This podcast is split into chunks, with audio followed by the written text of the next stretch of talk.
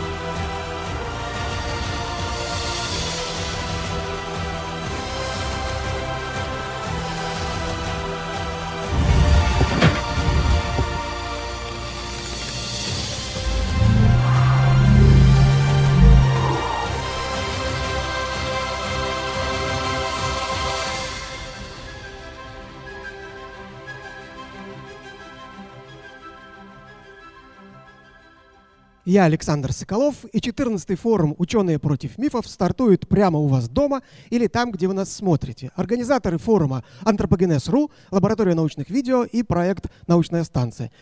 Сегодня и завтра мы с вами будем работать над коллективным иммунитетом, защищающим от предрассудков, заблуждений и псевдонаучных идей. Если во время мероприятия вам захочется смеяться или, напротив, вы испытаете приступ гнева, если ваша картина мира зашатается, не обращайте внимания. Это обычные побочные эффекты процесса иммунизации.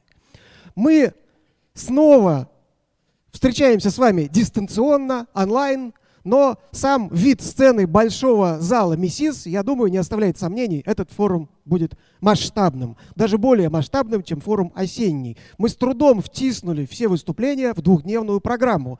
И даже если вы комфортно устроились на диване, готовьтесь к напряженной работе. В конце каждого получасового выступления будет время для ваших вопросов.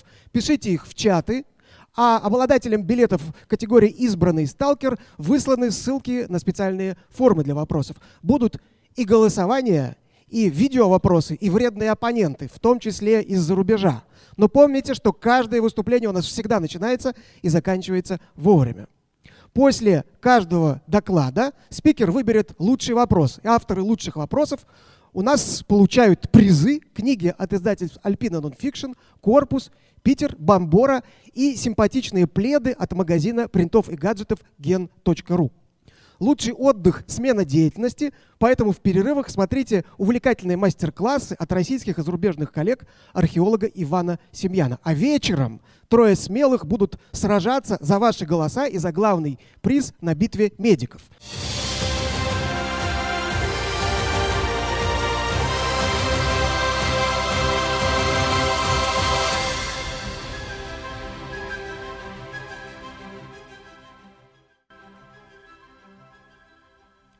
Космос зовет. Космос. Холодный, далекий, вечный, бесконечный, враждебный и такой пугающий непонятный.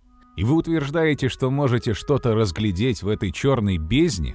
Давайте, расскажите нам, что происходило в миллиардах световых лет отсюда миллиарды лет назад. Раунд первый. Давным-давно в далекой галактике. Не потому ли космос такой черный, что в нем так много темной материи? Дмитрий Вибе, доктор физико-математических наук, профессор РАН, заведующий отделом физики и эволюции звезд Института астрономии РАН, автор около 70 научных статей.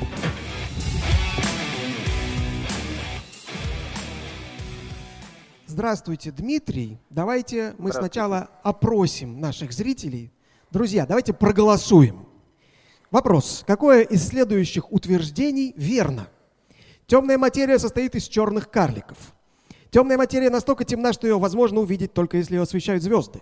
Темная материя – синоним темной энергии. Согласно стандартной космологической модели, темная материя составляет большую часть вещества Вселенной. Темная материя до сих пор не обнаружена, и, наконец, темная материя скрывается внутри черных дыр. Пожалуйста, перейдите по ссылке в чате и проголосуйте. А, я хочу спросить, вы когда у нас в прошлый раз выступали, потом жаловались, что вас атаковали уфологи. А кто набежит в комментарии после сегодняшнего вашего доклада? Какие-нибудь отрицатели черной материи такие существуют в природе? Э, отрицатели темной материи бесспорно существуют, и если посмотреть комментарии под э, различными роликами или текстами о темной материи, видно, что э, в целом народ к этой концепции относится довольно-таки скептически. Я имею в виду тот народ, у которого есть стимул комментировать что-то в интернете.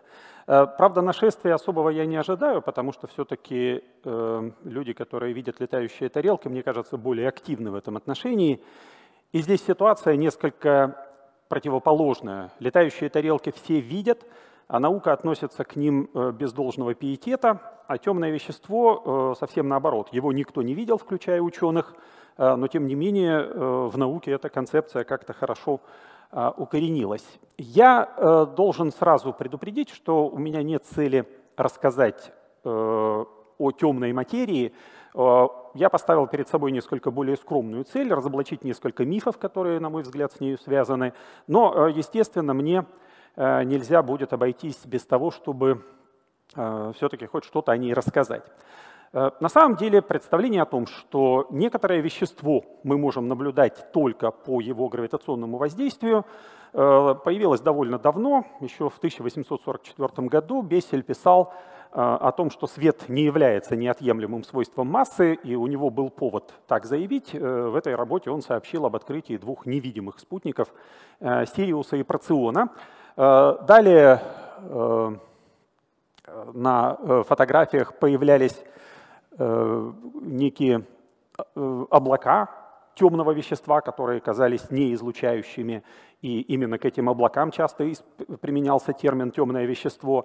А, наконец, существование не светящихся, но гравитирующих черных звезд логично вытекало из тогдашних представлений о звездной эволюции, э, согласно которым звезды разогревались в результате сжатия, потом какое-то время высвечивали эту энергию, оставали, остывали и становились невидимыми.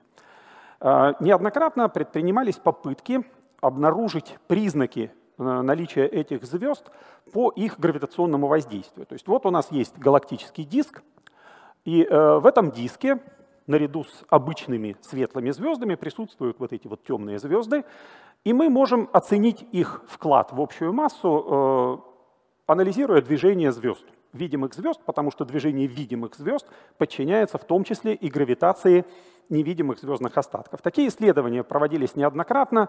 Э, большой вклад и, наверное, наиболее известный вклад в них внес Ян Орт, но общее заключение этих исследований, которое, в общем, протянулось и в наши дни, состоит в том, э, что нам не нужно сильно э, корректировать видимую массу в солнечной окрестности, чтобы объяснить наблюдаемые движения звезд. Чем бы ни было темное вещество, в солнечной окрестности его не очень много.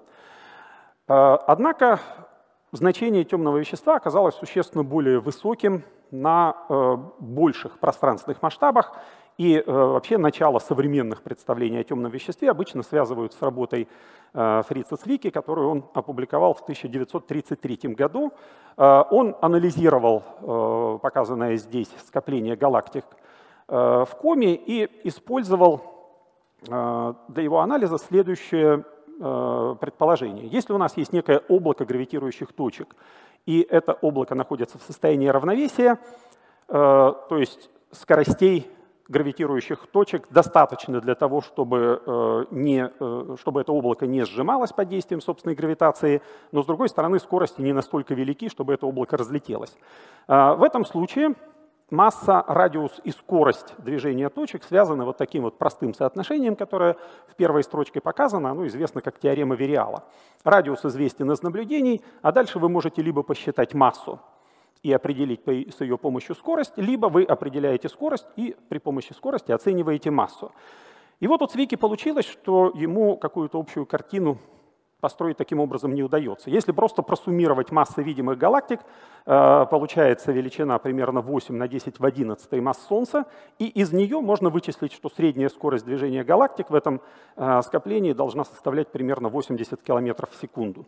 Это значение находится в категорическом противоречии с наблюдаемыми скоростями, которые составляют полторы тысячи километров в секунду и выше. И если по этим скоростям оценить массу скопления, получается величина в 400 раз больше светящейся массы. И в этом контексте впервые Цвики использовал словосочетание «темная материя» или э, темное вещество. Следующее указание на то, что такое вещество может существовать, было получено на несколько меньшем э, пространственном масштабе при помощи анализа кривых вращения э, дисковых галактик. И на самом деле это остается одним из основных свидетельств.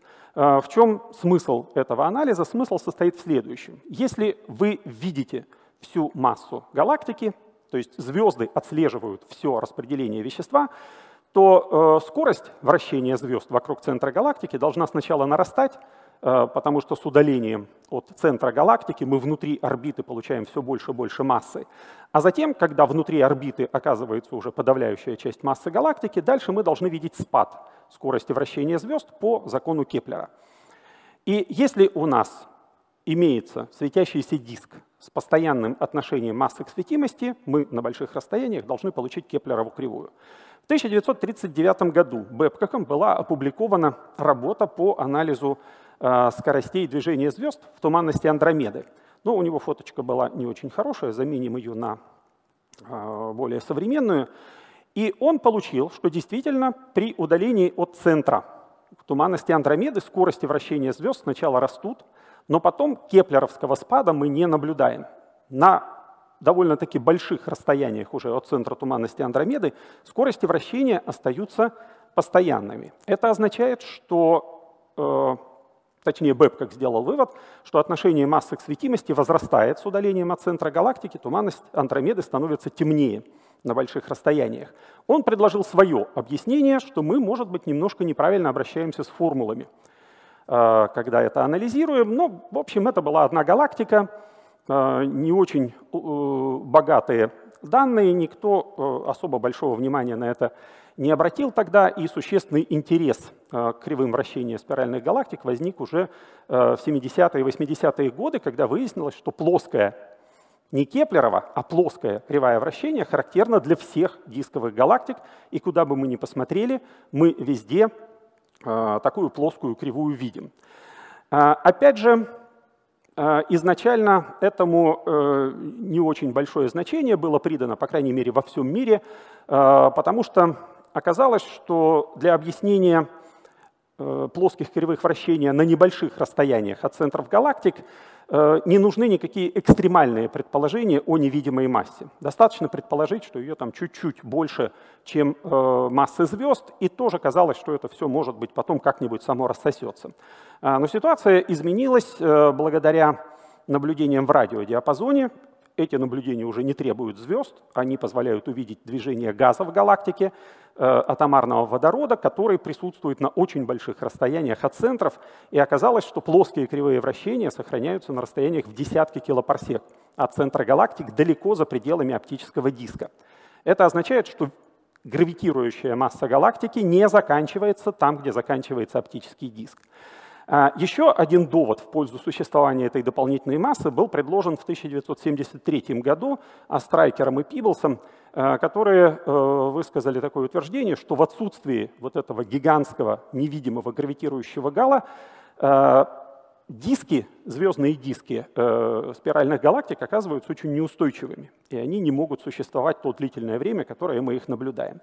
Э, таким образом, к концу 70-х, начало 80-х годов появилось несколько свидетельств того, что для объяснения движения звезд в галактиках и галактик-скоплениях нам нужно предположение о том, что существует во Вселенной что-то еще. И мы переходим э, к первому мифу, согласно которому это что-то еще — мы не наблюдаем просто потому, что у нас недостаточно пока наших наблюдательных возможностей, а на самом деле это обычное барионное вещество, и мы его увидим, когда у нас телескопы станут помощнее. Э, на самом деле это не такое дикое предположение, и э, нужно понимать, что даже обычное вещество в некоторых обстоятельствах увидеть практически невозможно. Вот здесь я нарисовал такой простенький график, который показывает, вот, допустим, нам масса темного вещества в галактике в нашей известна мы ее по кривой вращения можем оценить. Вот давайте мы эту массу темного вещества разобьем на объектики разных размеров и посмотрим, на, как, э, на какой длине, получая зрения, можно эти объектики расположить, чтобы мы начали их видеть. А, если это, например, пыль, если темное вещество — это пыль, заполняющая пространство между звездами, то мы увидим это вещество на расстоянии уже порядка 100 парсек, то есть в очень близкой солнечной окрестности, оно начнет для нас заслонять фоновые звезды.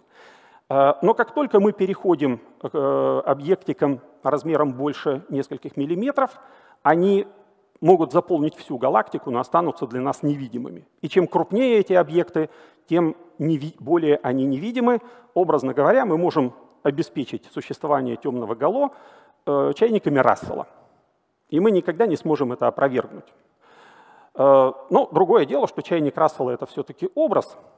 А можем ли, можем ли мы каким-то образом, во-первых, объяснить э, существование темного гало более крупными объектами, а во-вторых, можем ли мы их увидеть, не можем увидеть традиционными методами, может быть, удастся увидеть какими-то нетрадиционными. На самом деле такие объекты есть.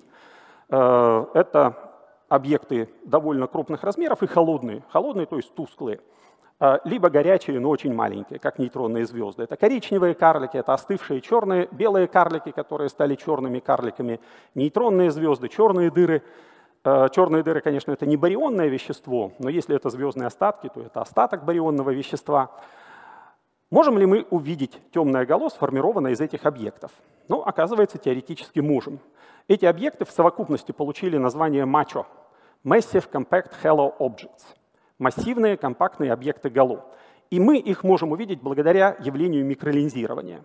Если у нас есть некая фоновая звезда, и между нами и этой фоновой звездой проходит объект мачо, то благодаря эффекту гравитационного линзирования мы увидим кратковременное поярчание этой фоновой звезды. Конечно, если у нас эта звезда одна, мы будем ждать очень долго, чтобы между э, нами и ею что-то прошло, но можно смотреть на те места, где звезд много, например, на соседние галактики, на Магеллановые облака, на туманность Андромеды. Э, такие проекты проводились, и оказалось, что э, слишком мало событий микролинзирования, чтобы связанными с этими событиями объектами Мачо можно было объяснить наличие темного гало. Э, на самом деле сейчас начали появляться работы, что анализ проводился слишком строго, что на самом деле этих событий больше, просто значительная их часть была отброшена. А, но на самом деле существует еще одно ограничение, это ограничение связано с тем, что ни один компонент барионного вещества не появляется сам по себе. Ну, например, если говорить о чайниках Рассела, чайник — это фарфор, фарфор — это глина, глина — это алюминий, откуда бы у нас в гало такое огромное количество алюминия. А, и похожее ограничение можно приписать и э, другим объектам мачо. Например, э, вот так выглядит распределение рождающихся звезд и субзвездных объектов – по массам. Допустим, мы хотим объяснить темное гало коричневыми карликами. Мы знаем, сколько их должно быть, но в соответствии с начальной функцией масс к этому количеству мы должны присовокупить еще большее количество красных карликов, которые должны образоваться одновременно с коричневыми карликами. Мы эти красные карлики не наблюдаем. Либо начальная функция масс в галактическом гало была совсем другой, причем э, сильно специфически другой, либо мы все-таки от объяснений связанных с барионным веществом, отказываемся. Э, есть еще некоторые варианты, и один из этих вариантов, таких не очень приятных, это твердый водород. Водорода мы можем совершенно спокойно напихать в темное гало любое количество. Э, другое дело, что термодинамически объяснить существование крупных частиц, состоящих только из водорода, достаточно сложно. Ну, фантазия у людей присутствует. Почему здесь нарисован Оумуамуа? Потому что была недавно опубликована работа, согласно которой он состоит из молекулярного водорода. Но, повторюсь, термодинамически это как-то э, очень маловероятно. То есть вот твердые частицы из тугоплавких элементов мы можем сформировать, но у нас тугоплавких элементов мало. Водорода много, но из него твердые частицы сложно сформировать. А второй миф, который часто встречается и в научных публикациях, и в около научных публикациях состоит в том, что на самом деле главное доказательство существования темной материи — это кривые вращения спиральных галактик, И если мы придумаем другое объяснение для этих кривых вращения, мы тему темной материи закрыли. На самом деле это не так. И к настоящему времени а, доказательств существования темной материи существует несколько. А, это движение звезд в галактиках, это движение спутников вокруг галактик, это движение галактик в скоплениях. Но помимо этого, это еще и горячий газ в скоплениях галактик, который имеет температуру а, в сотни миллионов кельвинов, но при этом не разлетается как будто бы его удерживает от разлета. Опять же, какая-то невидимая масса. И еще один э, забавный способ исследования Э, распределения массы во Вселенной — это гравитационное линзирование. Э, мы его наблюдаем сейчас не только в отношении звезд, мы наблюдаем его в отношении э, скоплений галактик, которые находятся на значительных расстояниях. И когда у нас два скопления галактик находятся на одном луче зрения, и переднее скопление линзирует излучение фонового скопления, мы можем по характеру искажения изображений галактик в фоновом скоплении восстановить, как распределено вещество в переднем скоплении галактик, и мы тоже видим, что этого вещества существенно больше, чем в видимых э, галактиках скопления. На самом деле, если бы это была только кривая вращения, ситуация сейчас с темным веществом была бы существенно более неопределенная, э, потому что современные данные относительно кривой вращения нашей галактики оказываются э, довольно-таки противоречивыми. Э, вот здесь справа показаны э, результаты 2014 года. Бхаттачарджи с авторами промерили кривое вращение в нашей галактике аж до 60 килопарсек. То есть аж до 200 килопарсек и обнаружили, что она остается плоской как минимум до 60 килопарсек далеко за пределами оптического диска. То есть, с одной стороны, вроде бы у нас на больших расстояниях кривая вращения плоская, что указывает на наличие темного вещества. Но в 2015 э, году Газинур Гелазутинов э, с авторами опубликовали другую работу, в которой показали, что если мы вдумчиво подходим к определению расстояний до звезд в солнечной окрестности, то мы получаем кривое вращение, которое больше похоже на Кеплерову, чем на плоскую. Э, с чем это может быть связано? Это может быть связано с тем, что на самом деле у нас э, с движением звезд э, в некоторой солнечной окрестности все происходит достаточно сложно, и здесь огромное количество информации нам дал астрометрический спутник Гайя, э, который для полутора миллиардов звезд определил их Э, пространственные параметры. И что оказалось? Оказалось, например, что вблизи Солнца присутствуют э, э, какие-то волнообразные структуры в распределении звезд, что значительная часть звезд на небе — это фрагменты распадающихся рассеянных звездных скоплений с какой-то своей особенной кинематикой, что когда мы смотрим на распределение в солнечной окрестности скоростей вращения и скоростей движения по радиусу, мы наблюдаем какие-то волнообразные, э, еще волнообразные структуры, которые здесь э, вверху справа показаны цветом. То есть движение звезд в солнечной окрестности — это далеко не только просто вращение вокруг центра галактики.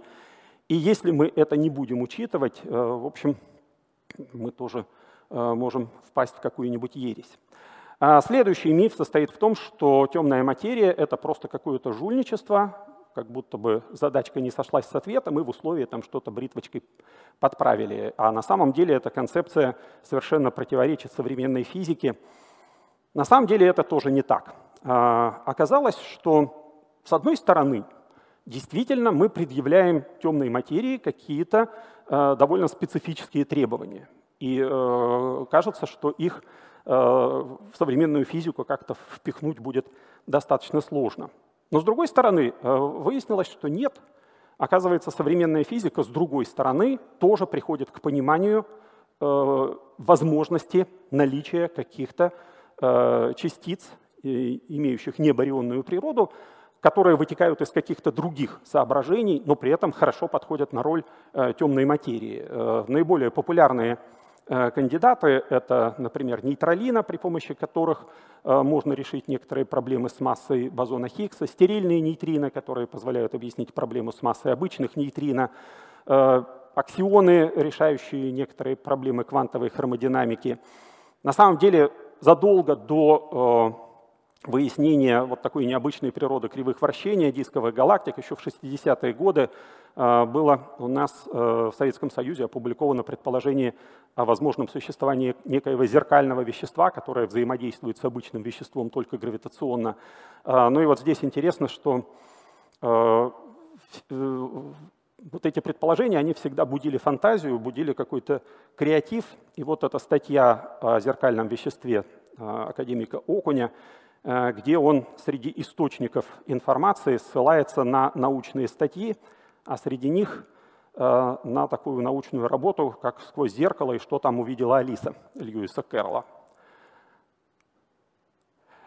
Поскольку это интересно не только астрономам, но и физикам, Э, существует большое количество проектов по поиску этих частиц, э, разнообразные проекты в разных странах, разные технологии. Объединяет их то, что ни в одном из них убедительных свидетельств э, существования этих частиц получено пока не было.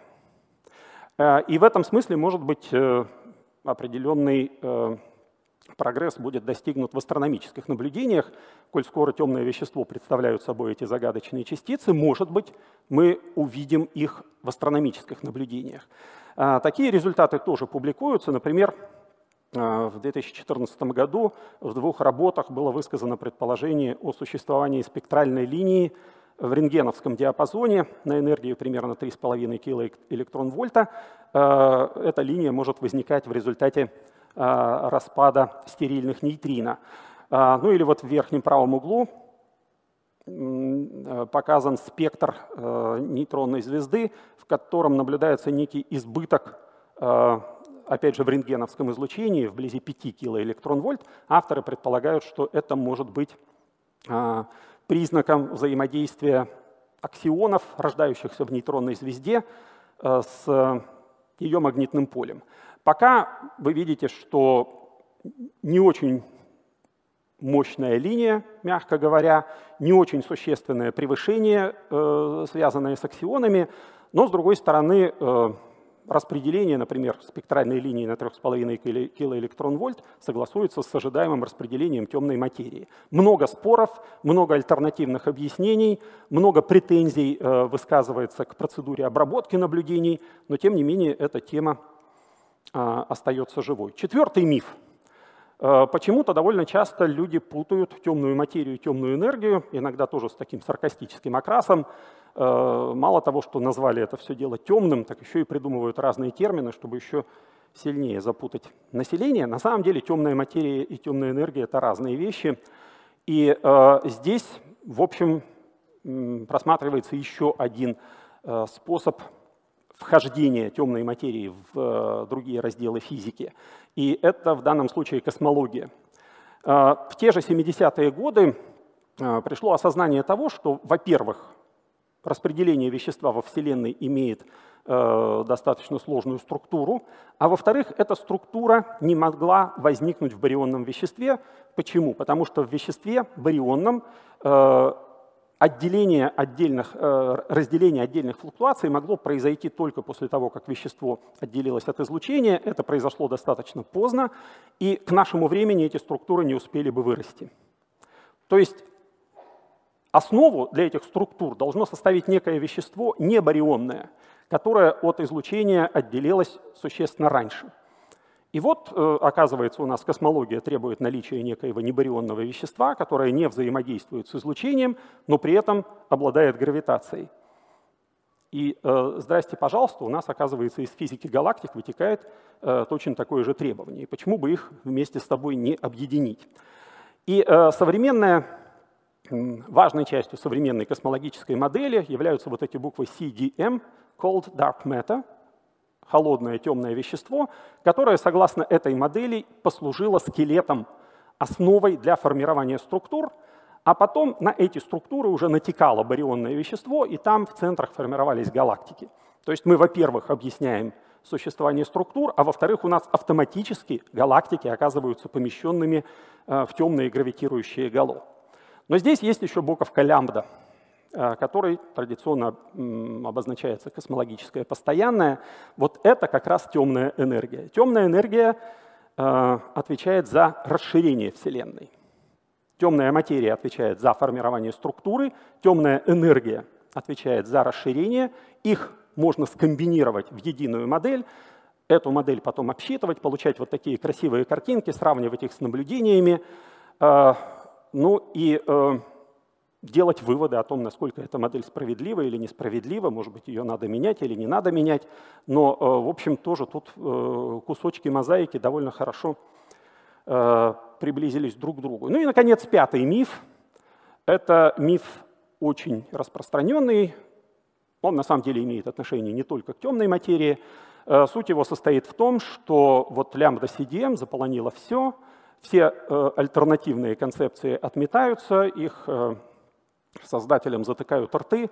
Отдельные люди э, с богатой фантазией утверждают даже, что авторам альтернативных моделей угрожают, угрожают физической расправой. Это, конечно, тоже миф, это, конечно, тоже не так. Во-первых, если вы посмотрите современную литературу, вы увидите много критики модели лямбда CDM, и критики деталей, и критики основ, и вы увидите э, большое количество публикаций по альтернативным предположениям. И, наверное, одной из наиболее распространенных альтернатив является э, модель Монт, модифицированная ньютоновская динамика. Вот помните, я говорил, Цвикки предположил, что существует темная материя, Бэбкок предположил, что нам нужно немножко поиграть с формулами. Вот Монт — это как раз некая коррекция формул, э, согласно которой при движении с очень э, небольшими ускорениями либо второй закон Ньютона, либо закон всемирного тяготения перестают выполняться точно. Потому что, в конце концов, мы э, закон всемирного тяготения на больших расстояниях никогда не проверяли. Мы постулируем, что он там действует. А если он там не действует или действует с какими-то коррективами, мы можем объяснить необычные параметры движения звезд. Э, последние буквально месяцы, вот я выбрал две статьи э, с критикой лямбда CDM модели. Э, вот на левой картинке здесь показано иллюстрируется довольно известная сейчас э, проблема, которая известна как Hubble tension. Э, проблема связана с тем, что определения постоянной Хаббла, выполненные разными способами, не сходятся друг с другом.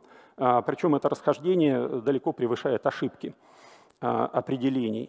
Еще одна проблема, видите, тут даже статья, как называется, A massive blow for lambda CDM, тяжелый удар по lambda CDM модели. Проблема эта заключается в том, что как бы далеко мы ни смотрели, мы продолжаем видеть крупные структуры. И э, в данном случае авторы этой статьи приводят пример двух сталкивающихся скоплений галактик, больших сталкивающихся скоплений галактик, где-то на заре формирования Вселенной, где вроде бы как еще таких крупных структур не должно было быть. Еще одна известная проблема лямбда CDM модели – это проблема отсутствующих спутников. Э, э, вот здесь синим показаны результаты моделирования образования крупной галактики, и вокруг нее видите огромное количество э, более мелких э, сгустков темного вещества, которые должны были бы, казалось бы, стать карликовыми галактиками, спутниками большой галактики. Мы их не наблюдаем нигде. У нашей галактики спутников э, всего пара десятков, и то есть исследования, в которых утверждаются, что эти спутники не сферически симметрично окружают нашу галактику, а образуют некую когерентную структуру, и это означает, что вот у нас этих спутников мало, два десятка, и это не те спутники, которые предсказываются лямбда-CDM-моделью. Э, проблемы есть у альтернативных моделей. Э, у модели, к модели Монт, например, появляются такие претензии, э, что галактики у нас очень разные. Есть галактики, в которых много темного вещества, есть галактики, в которых мало темного вещества. Ну, в этой интерпретации, конечно. Если это темное вещество, то ну, вы просто говорите, вот здесь его много, вот здесь его мало. Давайте потом разбираться, почему так. Но если вы говорите о том, что это закон Вселенной, тогда нужно объяснять, почему закон Вселенной здесь действует так, а здесь действует это. Но э, на самом деле я э, не столько хочу говорить о проблемах различных э, моделей, сколько о том, что э, если вы напишете хорошую статью с критикой лямбда CDM модели, и если вы напишете хорошую статью по альтернативной модели, эта работа будет опубликована. Если она не опубликована, это не означает, что э, вы стали жертвой заговора э, современных ортодоксальных физиков. Итоги. Предположение о существовании небарионной темной материи – это не единственный, не единственно только плод звездной астрономии. Это же концепция в тех же самых параметрах, в тех же самых пределах вписывается также в космологию и в физику элементарных частиц и приходит оттуда независимо. Но при этом приходится признать, что носитель темной материи по-прежнему неизвестен, вариантов существует очень большое количество, но э, выделение какого-то одного из них – это по-прежнему дело будущего. Спасибо. Спасибо. А сейчас вопрос вам хочет задать известный астрофизик Лоуренс Краус. Добрый день, доктор Виба. Беспокоит Лоуренс Краус. У меня один вопрос. Какая из частиц, претендующих на роль темной материи, кажется вам наиболее подходящей? И, на ваш взгляд, стоит ли надеяться, что ее обнаружат в течение нашей жизни с помощью подземных лабораторий? Надеюсь, вопрос не покажется скучным. Да, спасибо. Э, во-первых, о том, какая из частиц кажется мне наиболее перспективной, я не думаю, что я имею какое-то право на мнение по этому вопросу, если э, физики, занимающиеся этой проблемой, до сих пор не пришли к единому выводу. Э, но вот что касается обнаружения, здесь, наверное, я бы больше надежды вкладывал не э, в подземные лаборатории, а все-таки в астрономические методы обнаружения. Э, и я поясню почему. Э, на самом деле вот сейчас появляются работы относительно того, что темное вещество в окрестностях Солнца, в окрестностях нашей галактики может быть распределено неравномерно. То есть, условно говоря, мы можем оказаться в какой-то пустоте в распределении темной материи, и мы просто по вот этому случайному своему положению ее будем искать очень долго, потому что ее вот случайно в нашем локальном объеме мало. Но когда мы занимаемся астрономическими наблюдениями, мы имеем возможность обозревать колоссальный объем пространства, во-первых, во-вторых, там у нас есть возможность сравнивать распределение э, вот этих гипотетических частиц с распределением темного вещества, то есть более уверенно э, устанавливать связь между ними. И поэтому вот я больше надежд возлагаю на астрономические методы детектирования. Спасибо.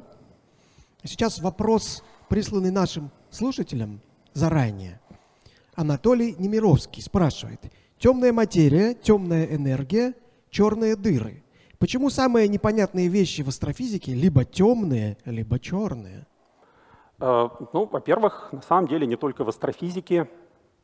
Мы и в обычной жизни говорим про какие-нибудь темные делишки или про каких-нибудь темных личностей. Но на самом деле в этом вопросе собрана суть современной астрофизики. Подавляющее большинство, э, максимальный объем информации мы получаем с излучением. Мы точно так же и в обыденной жизни э, больше всего информации получаем через глаза, но в астрономии это особенно важно. И поэтому, если что-то светится, или если что-то поглощает свет других объектов, у нас очень богатые возможности для исследования этого вещества. Как только вещество перестало взаимодействовать с излучением, возможности его изучать у нас резко сузились. То есть в данном случае темный, черный — это просто признание того, что мы получаем очень мало информации об этом объекте, ну и, соответственно, объект этот э, существенно дольше остается непонятным и загадочным.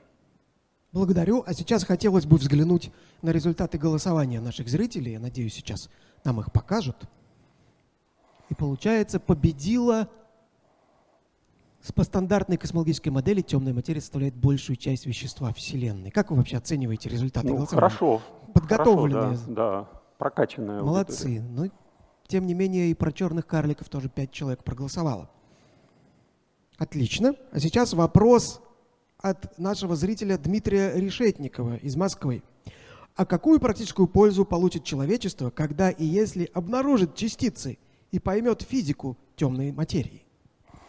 Э, очень хороший вопрос, э, и вопрос э, довольно-таки традиционный. Дело в том, что темная материя — это фундаментальная наука. Фундаментальная наука не имеет своей целью получения практической пользы. Фундаментальная наука — это познание, в процессе которого мы время от времени получаем какие-то приятные бонусы в виде новых технологий. А, но если мы посмотрим в прошлое и посмотрим на ключевые научные открытия, которые стали основой современных технологий, ни одно из этих открытий не было сделано нарочно. И существует такая легенда, что как будто бы Резерфорда спросили, какое практическое применение будет у обнаруженного им расщепления атомного ядра. А он якобы ответил, ну вы что, смеетесь, что ли, какое практическое применение? А, так что практическое применение будет, А каким оно будет, покажет будущее. Спасибо. Вопрос от Вячеслава Антонова из Санкт-Петербурга. Физика темной материи, как и квантовая физика, тема очень трудная для понимания большинством людей. Ваш коллега Борис Штерн то ли в шутку, то ли всерьез посоветовал непонимающим эту тему учить математику. А если серьезно? Каков ваш рецепт успешной популяризации этой сложной темы, чтобы даже заядлые гуманитарии сумели оценить ее научную важность?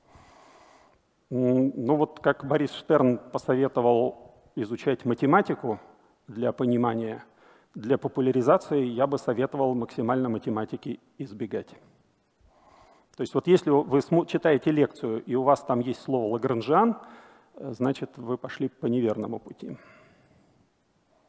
То есть мне, как человеку с математическим образованием, это уже... Нет, я говорю о популяризации на широкую аудиторию. То есть вот... Избегать. Э, ну да.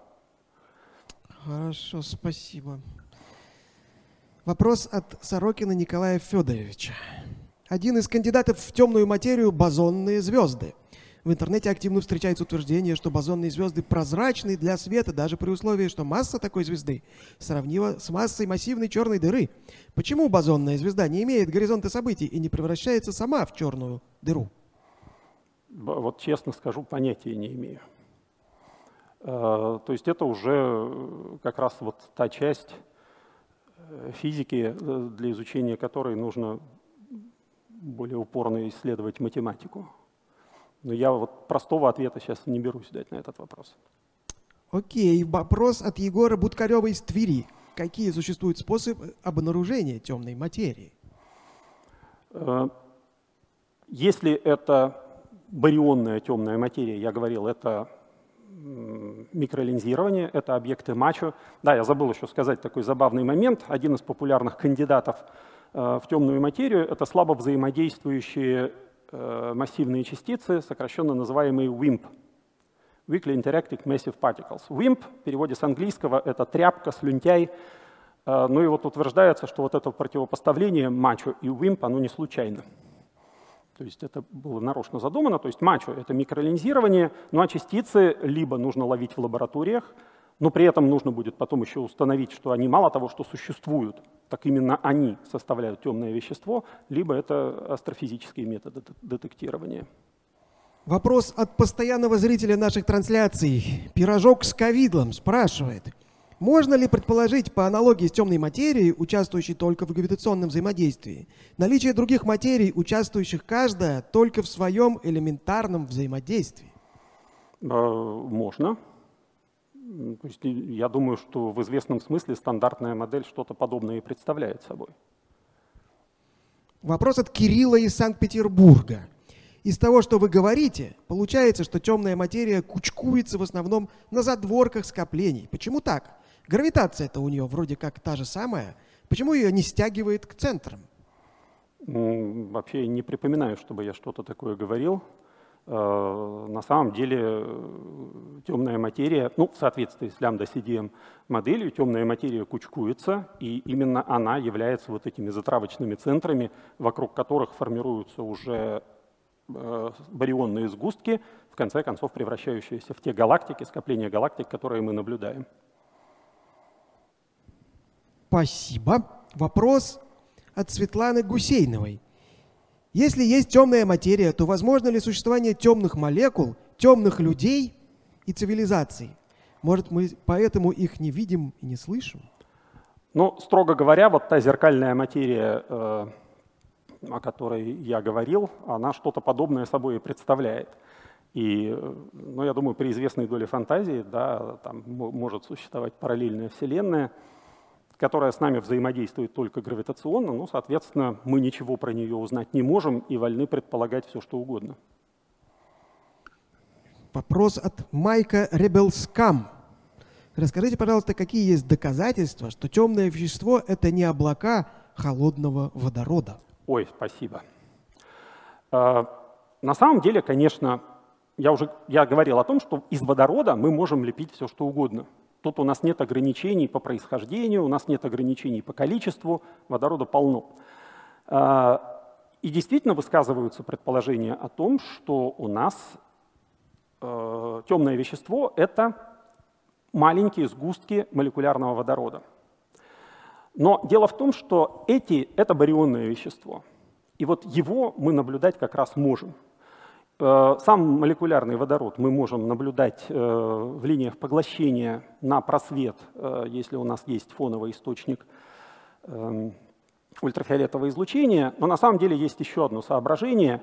Здесь опять либо мы остаемся в рамках нашей физической картины мира и говорим, что молекулярные облака водорода должны иметь в себе в качестве примесей более тяжелые элементы, которые наблюдаются существенно проще, чем водород. Либо мы предполагаем, что в нашем галу, которое, как мы знаем, заполнено не только водородом, но и тяжелыми элементами, выделяются сгустки молекулярного водорода не просто очень маленькие и компактные, но еще и свободные от э, прочих атомов. И здесь мы, на мой взгляд, уже просто перемещаемся в область чайников Рассела. То есть если мы разрешаем существовать в галу густком вещества с очень хитрыми свойствами, почему бы это, этому веществу не быть чайниками? Спасибо. Вопрос от Максима Песцова. Если микролинзирование увеличивает светимость, может быть, недавнее повышение светимости Бетельгейзе связано с этим?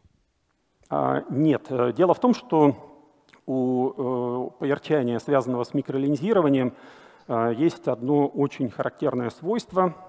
Оно происходит одинаково э, во всех диапазонах, э, потому что гравитация одинаково изгибает излучение на всех длинах волн. Вот, так что в случае с Бетельгейзе это не проходит. Еще один вопрос от Светланы Гусейновой. Правда ли, что существуют кварковые звезды? Какие звезды вообще самые экзотические? Вообще это сложный вопрос, потому что экзотичность, э, наверное, зависит скорее от восприятия человека. И для меня, да, кварковые звезды — это штука крайне экзотическая, но для людей, которые занимаются нейтронными звездами, э, это, возможно, наоборот, что-то очень обыденное. Э, вот мне существенно более экзотическими в силу моих профессиональных занятий кажутся астероиды из молекулярного водорода. Вот. А кварковые звезды, ну, для меня это что-то там далеко. Спасибо. Вопрос от Анастасии Мазановой. Где теоретически вероятнее всего обнаружить частицы темной материи? В космосе, под землей или в баке? Э, я уже ответил на этот вопрос. Мне более перспективными кажутся э, космические наблюдения. Я еще раз подчеркну, наблюдения с целью обнаружения, не просто с целью обнаружения частиц, которые, возможно, как-то расширяют э, стандартную модель, а обнаружение частиц, которые расширяют стандартную модель и являются темным веществом. Вот в этом отношении мне космические наблюдения кажутся существенно более перспективными. Вопрос от нашего постоянного зрителя Ксении Диметри Целест. Влияет ли темная материя на распространение гравитационных волн в пространстве? А, вообще говоря, да. Потому что уж чего у темной материи не отнять, так это ее гравитирующих свойств. А, на самом деле я забыл упомянуть еще а, об одном Э, варианте, который тоже недавно был опубликован, именно по косвенному наблюдению гравитационных волн, связанных с темной материей, как будто бы ну, получено некое указание на то, что темная материя может быть первичными черными дырами. Это еще один вариант не барионной темной материи, но не связанный уже с физикой элементарных частиц. Вот. Но, к сожалению, это наблюдения проводились на Аресибо, и продолжены они быть не могут. Вопрос от Джаси от Джаси. Гравитационные поля разных галактик соприкасаются, пересекаются. Как там себя проявляет темная материя? Вот э, еще раз. Темная материя, э, если э, отречься от ее вот собственных внутренних э, экзотических, неэкзотических свойств, это просто масса.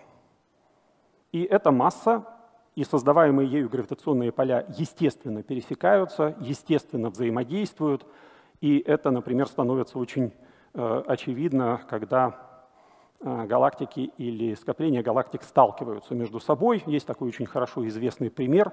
Это сталкивающееся скопление галактик пуля, которое считается одним из очень веских доводов в пользу того, что темное вещество — это именно вещество, где э, удается отдельно проследить э, распределение горячего газа по рентгеновским наблюдениям, которое не совпадает с распределением массы.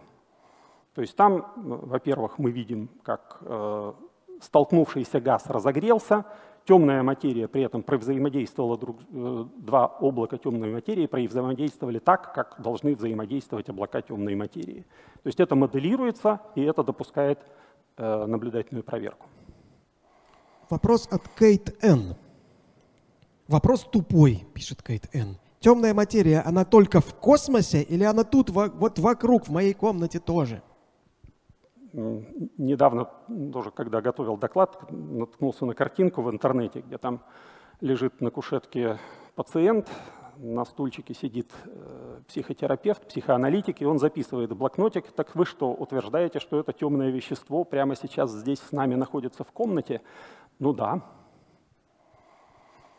То есть это вещество очень частицы этого вещества, если это они, они очень плохо взаимодействуют с окружающим барионным веществом, и, конечно, они вольны летать где угодно. А, другое дело, что их может быть не очень много. И вопрос от Артура Геращенко. Недавно видел информацию о том, что черную, что черную материю можно объяснить с помощью пятого пространства.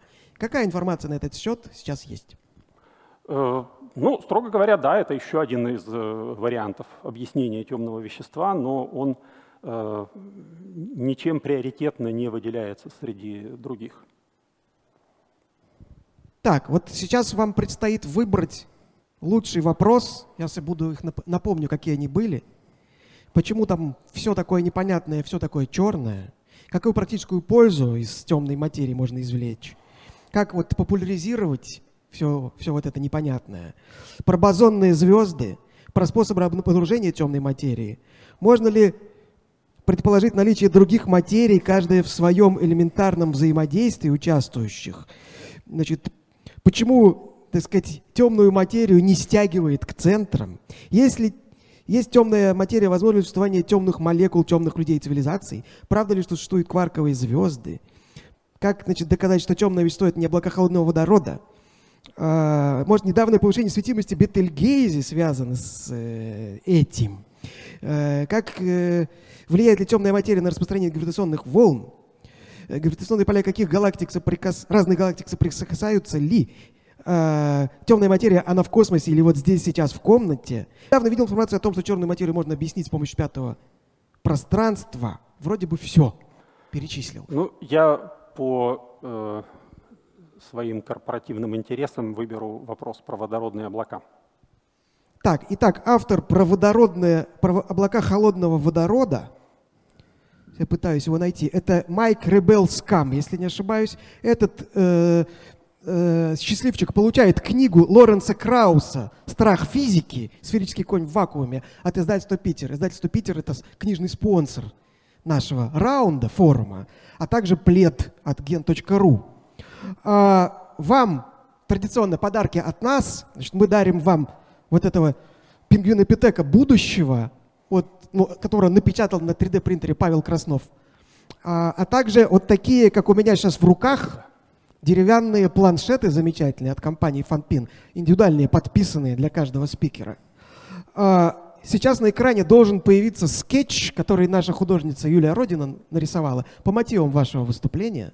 Большое спасибо.